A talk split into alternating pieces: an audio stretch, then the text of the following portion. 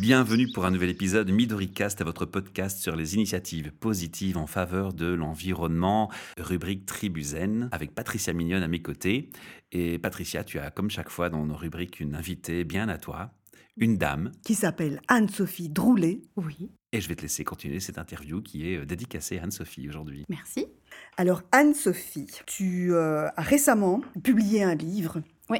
Qui s'intitule Le nouveau feng shui, donner du sens à votre intérieur. Et tu te plais à dire que c'est l'intérieur dans deux sens du terme.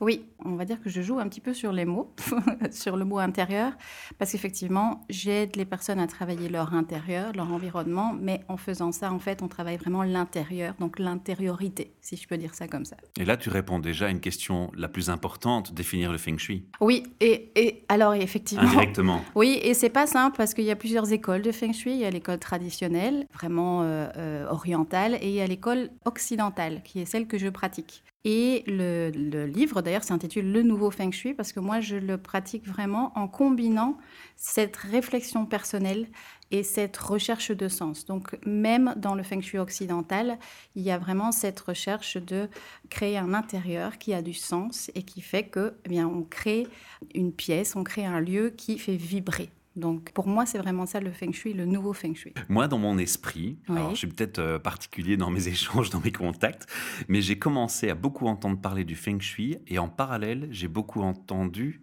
de plus en plus parler de burn-out.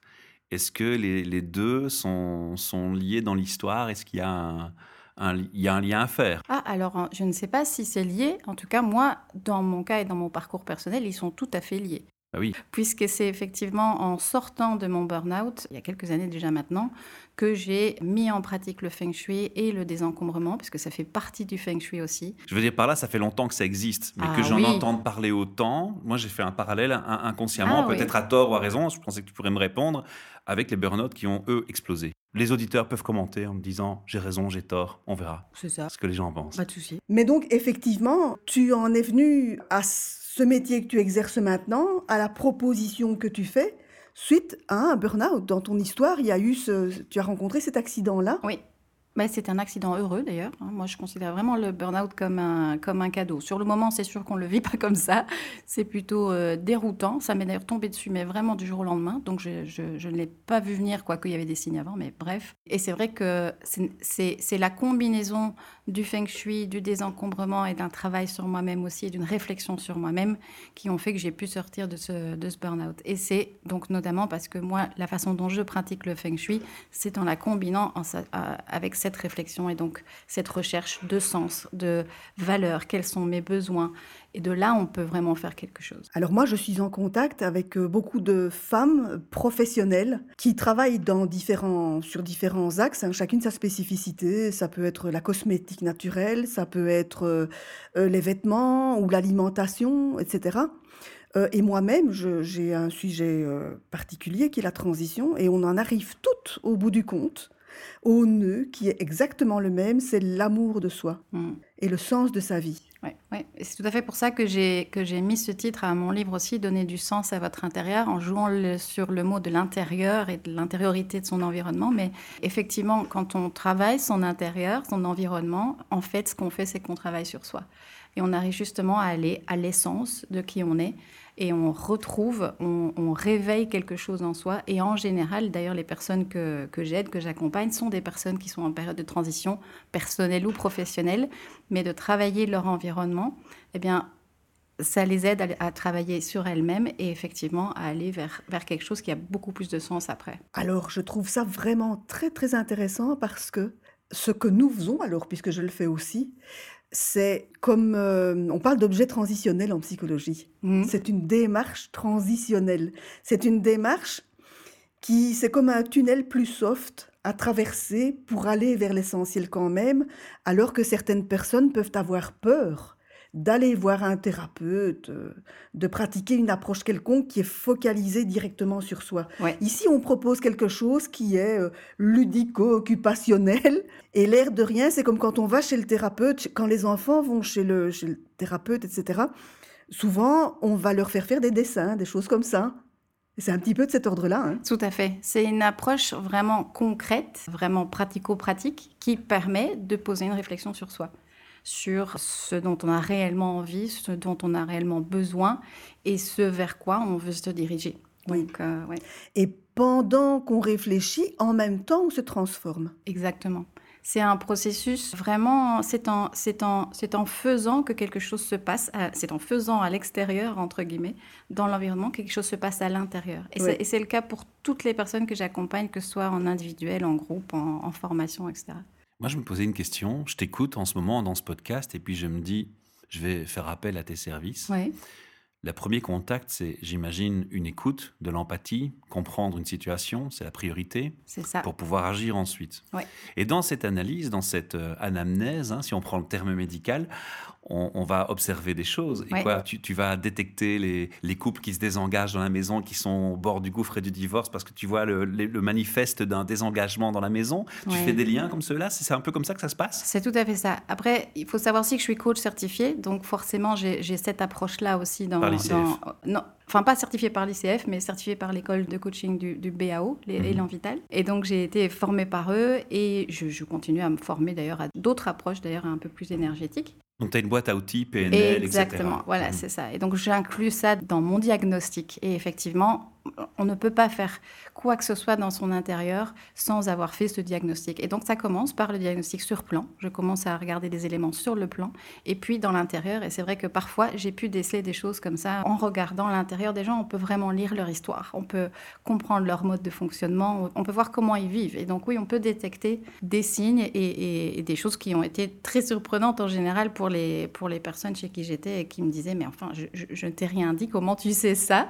On peut vraiment voir pas mal de choses. Maintenant, je ne suis pas, c'est pas une science exacte, c'est pas, voilà, je, valide toujours ce que, ce que je peux ressentir avec les personnes, évidemment. Et tu n'es pas psychanalyste et tu ne traites pas les traumas. Pas du tout. Petite nuance importante. Je vais rendre la parole à, Patricia, mais on va finir cette intervention sur une touche positive. J'imagine qu'il n'y a jamais de désespoir total, tout n'est jamais foutu d'avance. Non, d'ailleurs, c'est devenu une des phrases d'un des groupes de formation euh, où, où c'était, euh, la phrase est devenue, il y a des freins, mais il y a des solutions. Donc, euh, il y a ce week-end. Oui, c'est tout à fait ça. C'est que, et oui, et en Feng Shui d'ailleurs, il y a des solutions très simples parfois et très concrètes à poser aussi. Il faut pas toujours, il faut pas déménager, il faut pas abattre des murs, il faut pas faire des choses comme ça. On peut trouver des petits changements parfois qui vont faire un grand changement par contre à l'intérieur. Tu travailles aussi via le web. Oui. Tu utilises le web comme outil marketing. Oui. Donc on peut se rendre sur ton site. Tout à fait. Et la première prise de contact avec toi, si on est un peu peureuse, prudente. Oui. Ou les deux. Oui, c'est ça. c'est qu'on peut télécharger un petit livre. Oui, j'ai écrit un guide gratuit qui s'appelle Quatre questions puissantes pour enfin passer à l'action dans son intérieur et dans sa vie. C'est un petit guide à télécharger qui va permettre ben, déjà de se poser ses premières questions pour rentrer dans la réflexion et ensuite passer à l'action et poser vraiment la première action dans son intérieur. Donc ça, c'est le guide gratuit. Et sinon, bah, évidemment, on peut me contacter sur le site, dans le formulaire. J'ai un appel découverte aussi, gratuit. Donc on, peut, on, peut, on échange pendant une demi-heure sur la situation et je donne des conseils. Voilà, et sur le web aussi, je lance une formation d'ailleurs bientôt en ligne, une formation euh, qui s'appelle Apprendre et vivre le Feng Shui, pour justement pas uniquement être en consommation d'informations, mais vraiment mettre en pratique semaine, semaine, après semaine, voilà, et voir les changements se passer semaine après semaine non seulement dans sa maison, mais en soi. Exactement. Mm. Donc c'est une espèce de mise en train d'entrer dans ta proposition, les questions du, petit bouquin qu'on peut télécharger, du PDF. Oui. C'est une, une entrée prudente et douce dans ton univers. C'est ça, c'est effectivement ma, mon approche est basée sur cette réflexion personnelle. Donc je, donc, je ne pourrais pas juste télécharger, vous, enfin offrir un guide où il y a juste la conseil tout fait du feng shui. Voilà, pour moi c'est juste inconcevable. Il faut que ça passe par une, par une, par une réflexion. Oui. Et donc est-ce qu'on peut, donc c'est un petit travail que la personne va faire elle-même? Oui avant de te rencontrer, avant de plonger euh, dans ton univers. Voilà, exactement. Et donc ces questions-là, c'est, je les ai notées ici, d'où vient vraiment cette envie de changement? Oui, mais oui, parce que euh, ce que j'ai remarqué, c'est que les gens qui ont envie de changer quelque chose dans leur intérieur, c'est qu'il y a une incohérence qui se cache, qui se mm. cache là. On dit oui, j'en ai marre de ce bazar ou euh, j'ai envie de changer ma déco, mais en général, ça c'est la surface euh, visible de l'iceberg. Mm. Et quand on creuse un peu, derrière, il y a des motivations profondes qui sont beaucoup plus importantes. C'est en fait, je me, je me, mon boulot me plaît plus du tout. Je suis plus. C'est là où on va vraiment chercher, ok, le, problème de, de, fond entre guillemets. Donc, quand on a déterminé ça, eh bien, on peut alors justement aller voir, ok, ben, qu'est-ce que je veux vraiment? C'est quoi ma motivation qui se cache derrière ça? Et ce en quoi toi spécifiquement tu es euh, qualifié pour encadrer ce genre de, de, projet ou de parcours, c'est que justement ta formation, elle procède par strates? Du plus superficiel au plus profond. Tout à fait. C'est vrai que je travaille euh, au niveau de l'environnement pour commencer, mais évidemment, euh, je prends souvent d'ailleurs cet exemple d'un restaurant étoilé ou d'un, ou d'un restaurant euh, de comment, restauration rapide quand on est dans un environnement spécifique, on se comporte d'une certaine manière qui est différente dans un endroit ou dans un autre. Et donc notre environnement a un impact sur notre comportement. Quand on se comporte différemment, eh bien, on agit de manière différemment et on interagit avec les autres différemment. Et on a une autre perception de soi. Donc effectivement, et puis on arrive à toucher sur, ben, ok, ben, si j'agis comme ça, ben, de quelles sont mes croyances sur moi, euh, qu'est-ce que je suis capable de faire. Et donc, je, joue effectivement sur plusieurs niveaux pour aller atteindre la, personne, l'essentiel de ce qu'elle est. Dans ce podcast, on parle d'écologie, de transition, de la transition de la femme en particulier, tribu Z, mais plus je t'écoute, et plus je me dis que tu es une bonne invitée pour mes capsules et Charm Up parce que c'est lié au monde du travail, on le mentionne de façon fréquente. Est-ce que tu t'adresses aussi aux entreprises ou est-ce que tu t'adresses uniquement en privé? J'ai fait une conférence dans une entreprise, c'était intéressant justement, qui m'a invité pour, pour parler du feng shui et quel est l'impact du feng shui dans le quotidien des entreprises. C'est sûr que ça a un impact incroyable. Euh, et, euh, Donc il y a déjà une prise de conscience des entreprises qui se fait sur ce thème. Oui, tout à fait. Oui. C'est important de préciser. Hein, oui, oui, tout à fait. Donc, euh, pour le moment, c'est vrai que je travaille principalement avec des particuliers. ce sont les demandes principales que j'ai. Mais euh, donc, j'ai eu cette demande récemment, euh, fin d'année, là, 2007, 2017, pour, pour une entreprise qui voulait en savoir plus finalement. Alors, ce que tu viens d'expliquer précédemment est fort intéressant parce que on a fort tendance à trouver que tous les problèmes proviennent d'une espèce de tumulte mental mais tu viens de souligner le fait qu'on peut aussi aller chercher des solutions ailleurs, notamment en agissant, comme on vient de le dire précédemment, mais aussi en, si tu modifies ton contexte, tu peux modifier aussi ta posture. Et c'est quelque chose qui intervient pas mal dans la PNL. Hein. On, dit que dans la PNL, on dit, ben, si t'es pas joyeuse, parce que souvent on dit, ben voilà, t'es joyeuse et ça, ça se reflète sur ton, sur ton physique. Tu te redresses, tu rayonnes, etc mais tu peux aussi induire de la joie en adoptant la posture. Complètement. Et il y a par exemple en, Feng Shui, on parle beaucoup d'abondance. C'est un thème, euh, voilà, l'abondance, l'argent, les opportunités, etc. Et souvent en Feng Shui, c'est un, exemple très concret, mais on dit voilà, il faut mettre une fontaine. Hein, c'est le, le, cliché euh, Feng Shui de ce que.